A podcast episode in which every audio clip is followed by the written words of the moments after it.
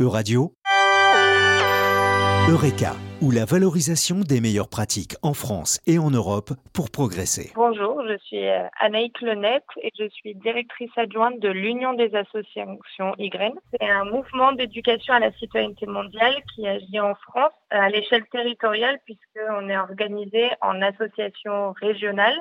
YGREN agit sur les territoires par des actions éducatives, des actions de mobilisation citoyenne en faveur euh, d'une citoyenneté mondiale et du développement durable. Donc, ce qu'on fait, c'est de la sensibilisation, des ateliers éducatifs, euh, des parcours pédagogiques pour accompagner euh, les citoyens et les citoyennes à comprendre les enjeux locaux et globaux contemporains et à trouver leur manière de s'engager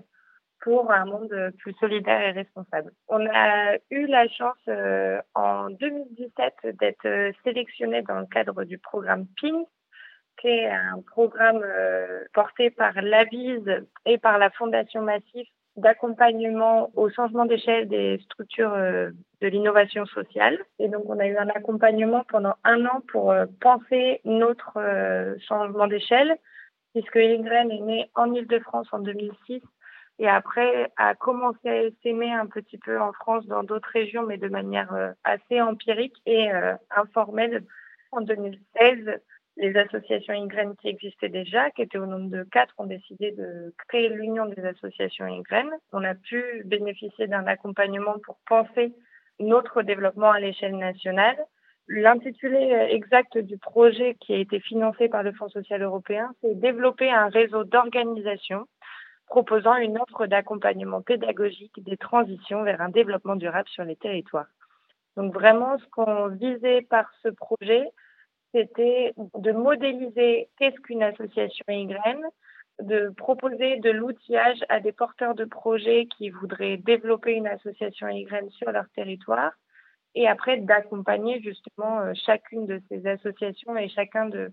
ces porteurs de projets dans leur développement donc euh, du stade vraiment de germination de l'idée et souvent autour d'un porteur de projet ou d'un groupe de bénévoles porteurs de projet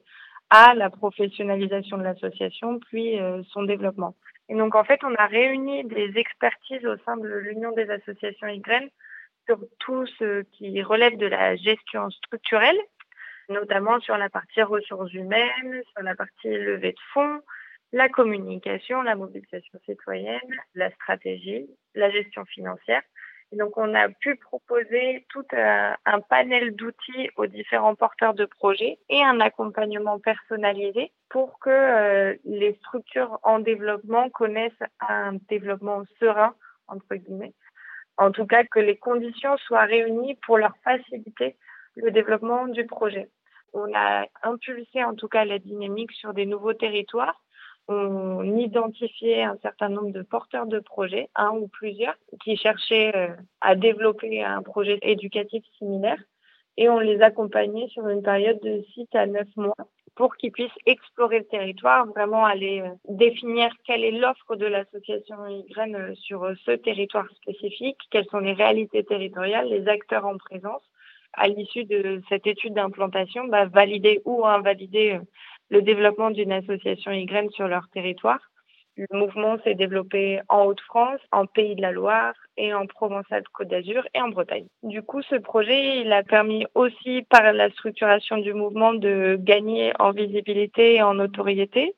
On constate en tout cas que la demande pour le type d'offre éducative qu'on propose est grandissante pour euh, que chaque euh, citoyen puisse s'engager un peu dans les grandes évolutions de notre monde. Aujourd'hui, à l'issue euh, du projet européen, euh, on a neuf associations euh, YGREN en France et on est passé de 35 salariés au lancement du projet à 65 salariés à la fin du projet.